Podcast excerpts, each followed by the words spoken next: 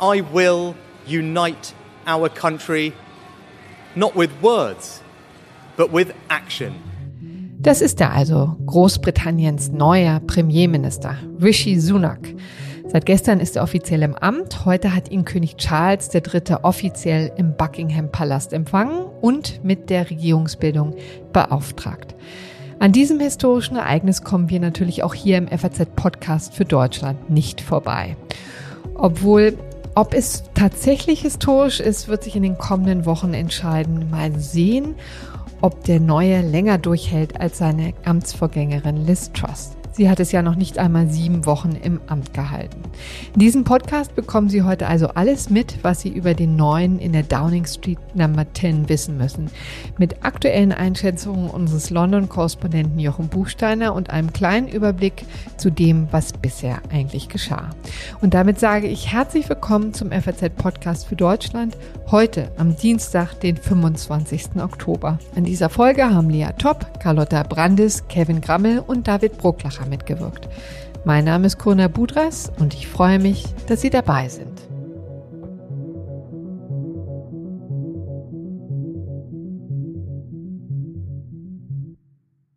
Nun ging es also doch schneller als gedacht. Erst letzte Woche hat Liz Truss hingeschmissen und wie man die konservative Partei inzwischen so kennt, hat man sich schon auf eine zähe Woche mit einer regelrechten Kandidatenschlacht eingestellt. Nun aber kam es anders. Rishi Sunak war der erste Kandidat, der die nötige Unterstützung der Tories bekam und blieb auch der einzige. Ja, und das macht ihn dann auch noch automatisch zum neuen britischen Premierminister. Irgendwie merkwürdig, oder? Aber das erklärt uns nun mein London-Kollege Jochen Buchsteiner, der jetzt bei uns in der Leitung ist. Herr Buchsteiner, sagen Sie doch mal, ist jetzt der Knoten geplatzt? Also eher äh, ist ein neuer Knoten hinzugekommen oh. in die lange Reihe von Knoten, würde ich sagen. Also natürlich ist der Partei gelungen, in sehr kurzer Zeit einen Nachfolger zu finden und das ist für sich ja schon mal eine Leistung. Aber Rishi Sunak wird vermutlich die Probleme der Tories nicht lösen. Also einerseits ist er ein Premierminister, wie ihn sich die Briten nur wünschen könnten. Er ist fähig, er versteht eine Menge von äh, Wirtschaft und Finanzen, was ja in diesen Zeiten besonders wichtig ist. Er ist auch nicht einem Flügel fest zugeordnet, hat also insofern fast allen Seiten ein bisschen was zu bieten. Aber er hat eine Partei unter sich, die eigentlich, so sagen es die eigenen Leute mittlerweile, äh, nicht mehr regierbar ist. Wahnsinn, das muss man sich auch mal tatsächlich auf der Zunge zergehen lassen. Ne? Ist es denn immerhin ein gutes Zeichen, dass es dann doch so schnell ging und sich die konservative Partei auf einen Kandidaten einigen konnten? Oder ist das eher der Mut der Verzweifelten? Ja, ich glaube, das sind äh, Überlebensinstinkte und Reflexe gewesen, die, die der Partei dazu gebracht haben, das innerhalb von vier oder fünf Tagen durchzuziehen.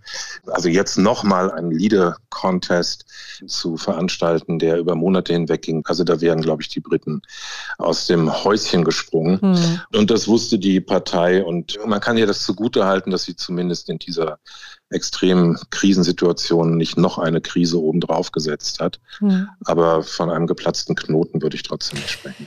Was wäre denn eigentlich für die Demokratie und die Verfasstheit des Landes besser gewesen? Also das was wir jetzt sehen oder wären Neuwahlen nicht doch jetzt langsam angebracht gewesen? Die nächsten planmäßigen Wahlen sind ja erst 2025 vorgesehen, ne? Ja, also das ist der letzte mögliche Zeitpunkt, der Januar äh, 25. Man geht eher davon aus, dass es irgendwann in der zweiten Hälfte 24 stattfinden wird, wenn es zu, zu regulären Wahlen kommt. Der Ruf nach Neuwahlen ist, ist sehr laut, nicht nur in den Oppositionsparteien, sondern auch in weiten Teilen der Öffentlichkeit. Und das kann man auch verstehen bei fünf Premierministern in sieben Jahren. Die Tories regieren jetzt seit zwölf Jahren. Und bei dieser raschen Abfolge von Premierministern, die ja, Sunak ist dafür ein gutes Beispiel, zum Teil kein Mandat mehr haben, äh, mhm. der, der Wähler, ist naheliegend, dass, dass diese Forderung erhoben wird. Dass die Tories das nicht wollen, äh, ist ebenso verständlich, weil käme es jetzt zu Wahlen, würden sie dezimiert werden. Man muss auch tatsächlich sagen, so eine Wahlen sind ja, wirken ja durchaus auch destabilisierend. Also zumindest der Wahlkampf ja auf dem Weg dahin. Das wäre wahrscheinlich jetzt auch nicht die ganz einfache Lösung gewesen, ne? Nein, das Land ist in einer tiefen, tiefen Krise, äh, vor allem wirtschaftspolitisch, aber nicht nur. Und das wäre natürlich die Schattenseite äh, einer, einer Wahl, dass die Politik für wieder mehrere Wochen ausfallen würde. Und das ist auch eines der, wenn nicht das Hauptargument von Sunak zu sagen, wir verzichten auf Neuwahlen und ziehen die Sache durch.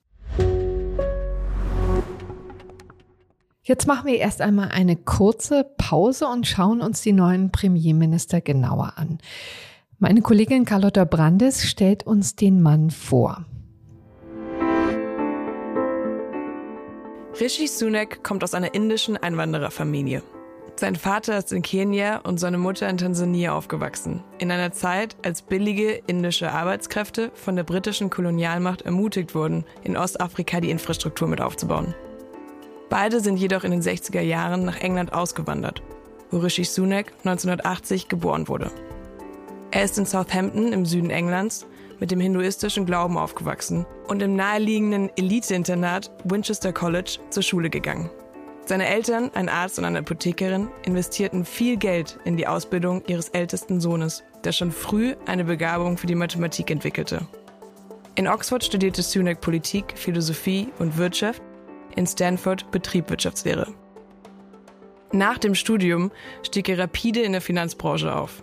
Unter anderem arbeitete er für das Unternehmen Goldman Sachs und als Manager britischer Hedgefonds.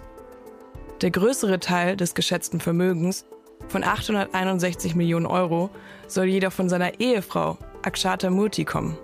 Sie ist die Tochter von Narayana Murthy, einer der reichsten Inder und berüchtigter Vater des indischen IT-Sektors. 2014 ging der zweifache Vater Sunak in die Politik und zog bereits 2015 als Abgeordneter der konservativen Partei in das britische Parlament ein. Als erster nicht weißer Mann wurde er nun Premierminister von Großbritannien. Herr Buchsteiner, jetzt zurück zu Ihnen. Wie sehr spielt denn eigentlich eine Rolle, dass der neue Premierminister indische Wurzeln hat?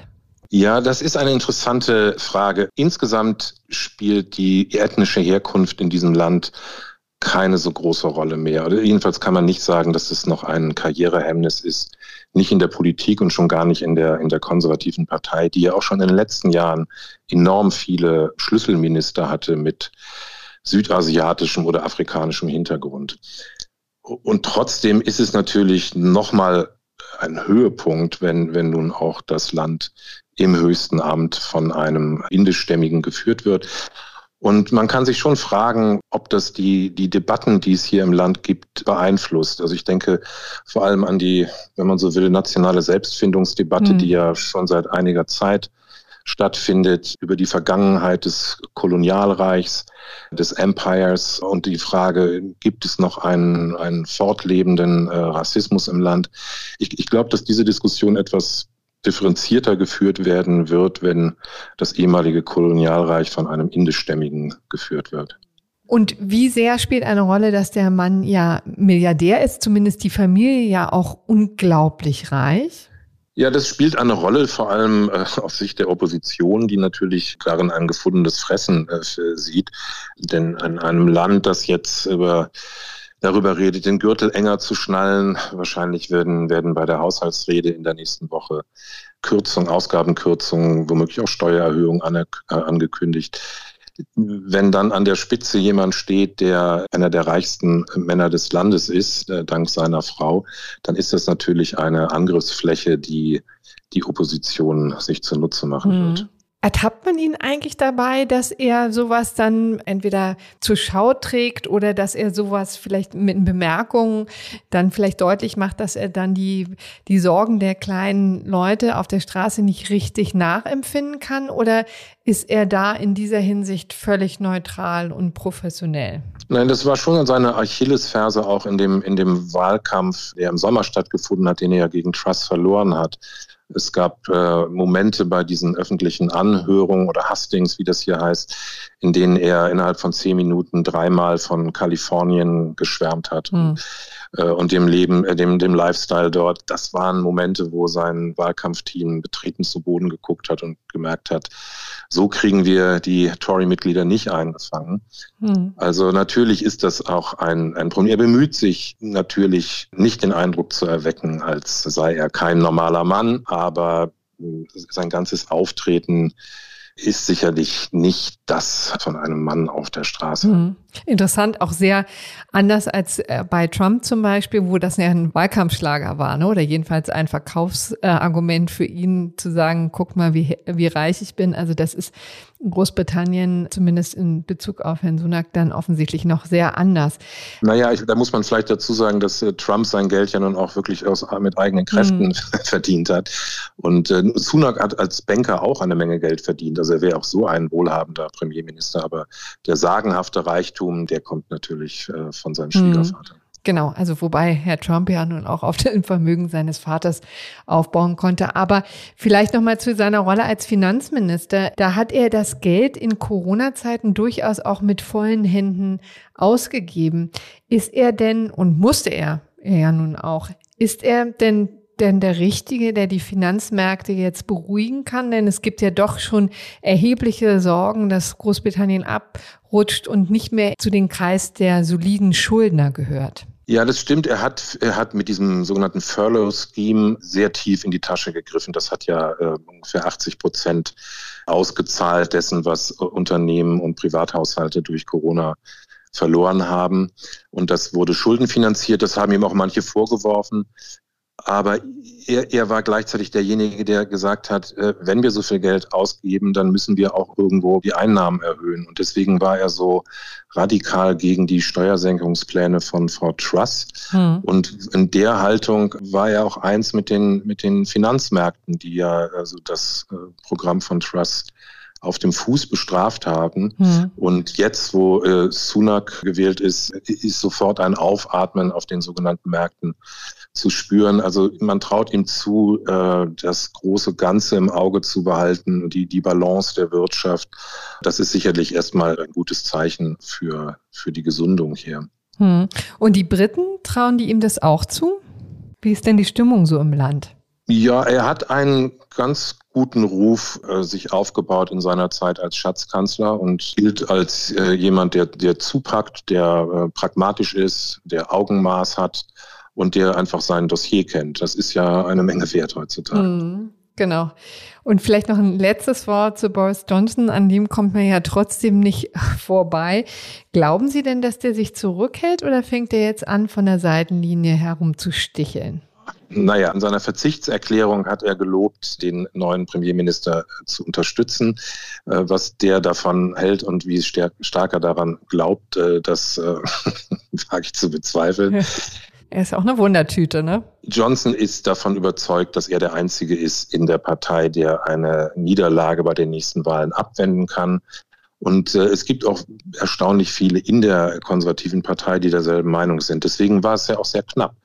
Es hätte, hat nicht viel gefehlt und, äh, und Johnson hätte eine zweite Amtszeit bekommen. Erstens, weil er als äh, grandioser Wahlkämpfer gilt und eben auch Wähler anspricht, die jetzt keine klassischen, äh, nicht zur klassischen Tory-Klientel gehören. Und er ist, äh, äh, und er hatte ein zweites starkes Argument auf seiner Seite, nämlich, dass äh, er ein Mandat bekommen hat mhm. vor drei Jahren. Denn äh, bei den Wahlen war er die führende Figur bei den Tories. dass er kann beanspruchen, die Tories zu einer absoluten Mehrheit geführt zu haben. Und dieses ganze Thema mit den Neuwahlen äh, wäre natürlich unter einem Premierminister Johnson äh, weniger virulent ja. gewesen. So komisch es nach dem ganzen Theater jetzt in der Tat klingen mag. Herr Buchsteiner, ich danke Ihnen sehr herzlich für Ihr Gespräch. Sehr gerne.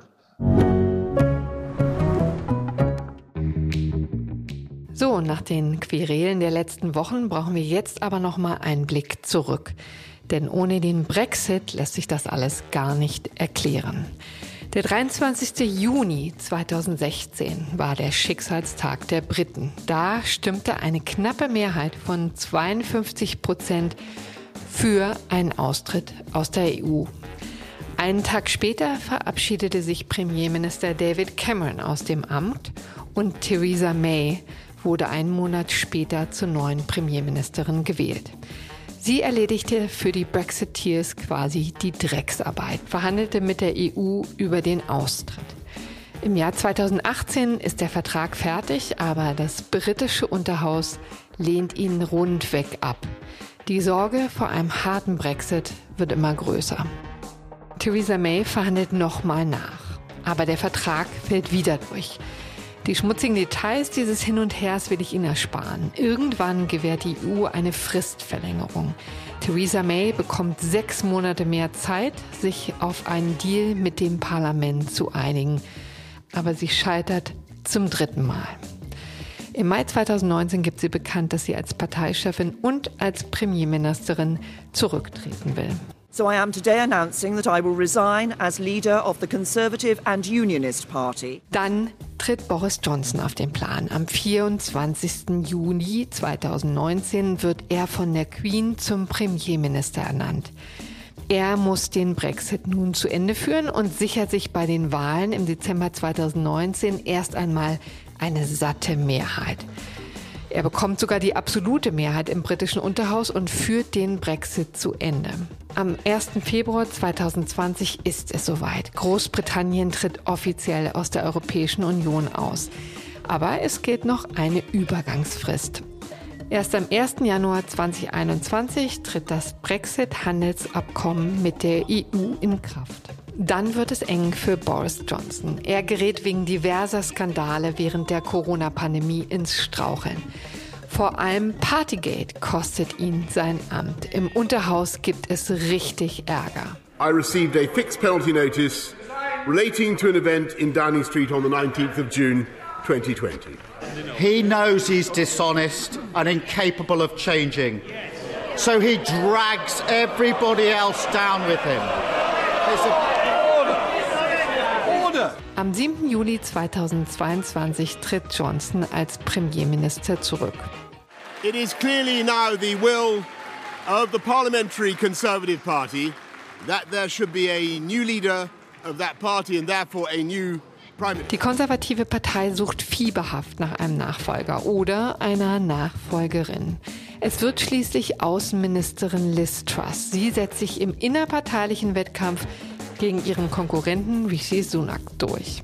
I have just accepted Her Majesty the Queen's kind invitation to form a new government.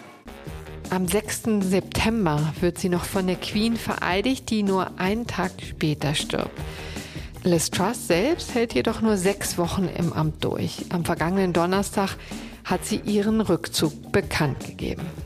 Given the situation, I cannot deliver the mandate on which I was elected by the Conservative Party. Wir wollen jetzt mal untersuchen, wie sehr der Brexit das Land eigentlich verändert hat. Und dazu habe ich mir nun Anahita Thoms in den Podcast eingeladen. Sie ist Partnerin in der Kanzlei Baker McKinsey und sie leitet die internationale Handelspraxis in Deutschland. Frau Thoms, äh, Sie haben den Brexit ja ganz genau beobachtet. Ist es eigentlich so schlimm gekommen wie damals befürchtet? Ich würde sagen, der Brexit ist tatsächlich so schlimm wie befürchtet. Wir haben gesehen, dass es zu signifikanten höheren Kosten für Verwaltung, Logistik, Zölle, Finanzierung, IT-Anpassung, also ganz klar höhere Kosten, höherer Bürokratieaufwand. Und wenn man sich die wirtschaftlichen Entwicklungen anschaut, kann man definitiv sagen, dass sich das so entwickelt hat, wie wir befürchtet haben.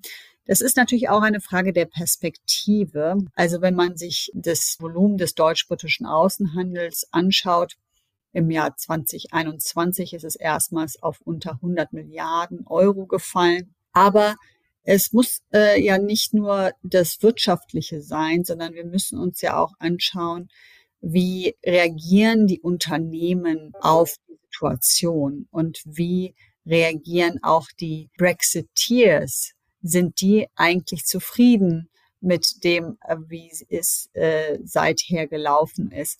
Genau, und da vielleicht mal eingehakt, äh, da, es scheint ja Wunsch und Wirklichkeit wirklich sehr deutlich auseinanderzuklaffen. Ne? Also was wurde den Menschen nicht alles versprochen? Weniger Einwanderung, höhere Löhne, ein neues, starkes Empire. Aber davon hat sich eigentlich recht wenig bewahrheitet, oder? Wie würden Sie das beobachten?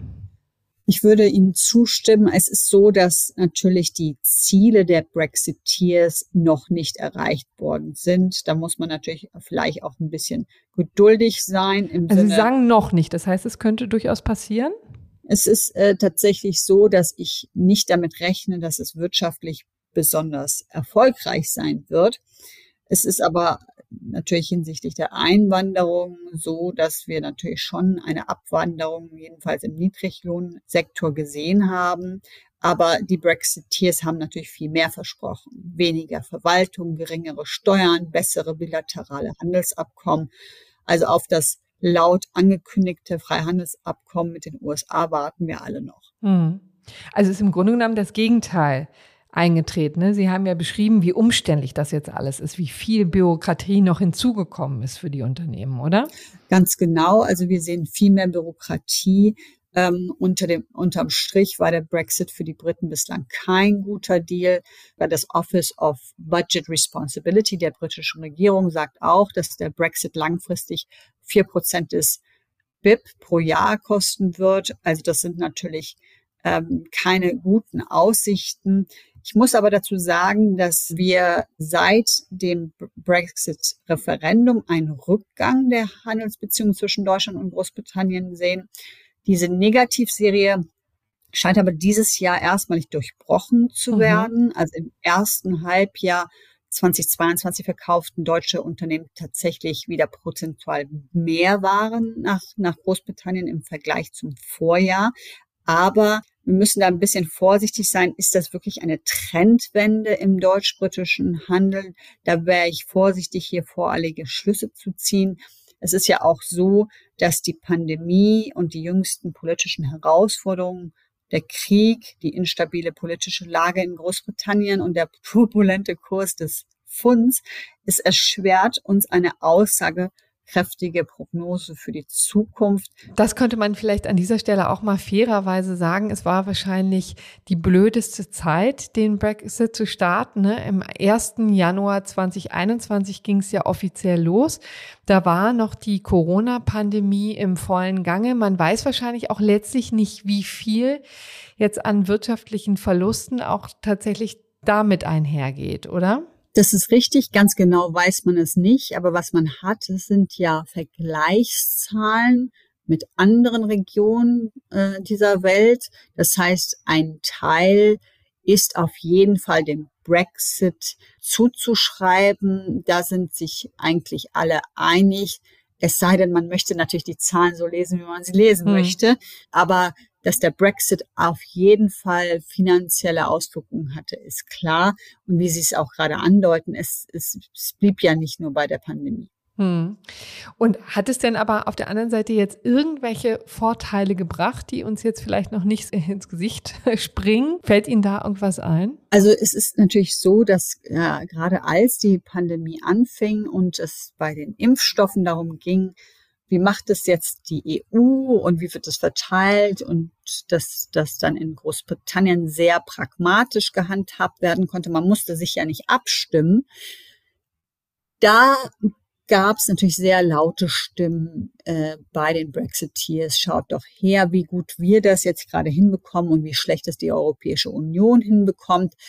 Aber im Übrigen sind es keine großen Überraschungen, die wir gesehen haben. Es wurde halt entweder immer klein geredet oder man muss auch sagen, ähm, wurde zum Teil sogar übertrieben. Also es gab auch diese Szenarien, dass plötzlich Großbritannien nur noch vor leeren Regalen stehen werde, keine Lebensmittel, keine Medikamente. Natürlich haben, haben uns Bilder erreicht. Genau, vor einem Jahr war es ja tatsächlich so, ne? Leere Supermarktregale, weil die Lkw-Fahrer fehlten und auch keine Waren geliefert werden konnten. Also das gab es doch schon, oder? Ganz eindeutig gab es das. Es gab ein, das bekannteste Beispiel aus den Medien ist der anhaltende Mangel an Lkw-Fahrern in Großbritannien. Es gab tatsächlich äh, die Situation, dass es äh, gerade in den Niedriglohnberufen Herausforderungen gab. Aber es ist jetzt nicht so, dass wirklich in, im Bereich der, der Lieferengpässe, die wir gesehen haben, dass das dramatische Auswirkungen hatte. Aber die Wirtschaft hat gelitten und ich gehe davon aus, dass es weiterhin eine Herausforderung sein wird. Die Prognose für die Zukunft ist schwer. Ich glaube, es ist sehr wichtig, dass jetzt die Unternehmen mehr Planungssicherheit haben. Wo geht die Reise hin? Sicherheit haben, dass, dass es diesen Deal gibt. Und natürlich, wir wollen ein, ein starkes Großbritannien sehen, das mit uns quasi äh, gemeinsam die globalen Herausforderungen unserer Zeit angeht. Hm. Vielleicht auch nochmal ein wichtiger Hinweis zum Schluss, ne, dass wir davon überhaupt gar nichts haben, ne? Äh, von einem schwachen Großbritannien. Ganz im Gegenteil, wir müssen uns auch für unsere eigenen Interessen wünschen, dass Großbritannien da bald wieder auf die Beine kommt und eine stabile Regierung zusammenbekommt. Ne? Herzlichen Dank, Frau Thoms. Herzlichen Dank für das Gespräch. Ja, die Briten leben in noch skurrileren Zeiten als wir, das kann man gar nicht anders sagen. Wollen wir mal hoffen, dass Premierminister Sunak mehr Geschick an den Tag legt als seine Vorgängerinnen und Vorgänger. Morgen begrüßt sie an dieser Stelle wieder meine Kollegin Sandra Klüber. Sie schaut sich mal die aufsehenerregenden Proteste der Klimaaktivisten der letzten Generation genauer an. Ich bedanke mich für Ihre Aufmerksamkeit und freue mich über Ihr Feedback. Schicken Sie es gerne an podcast.faz.de. Machen Sie es gut. Tschüss.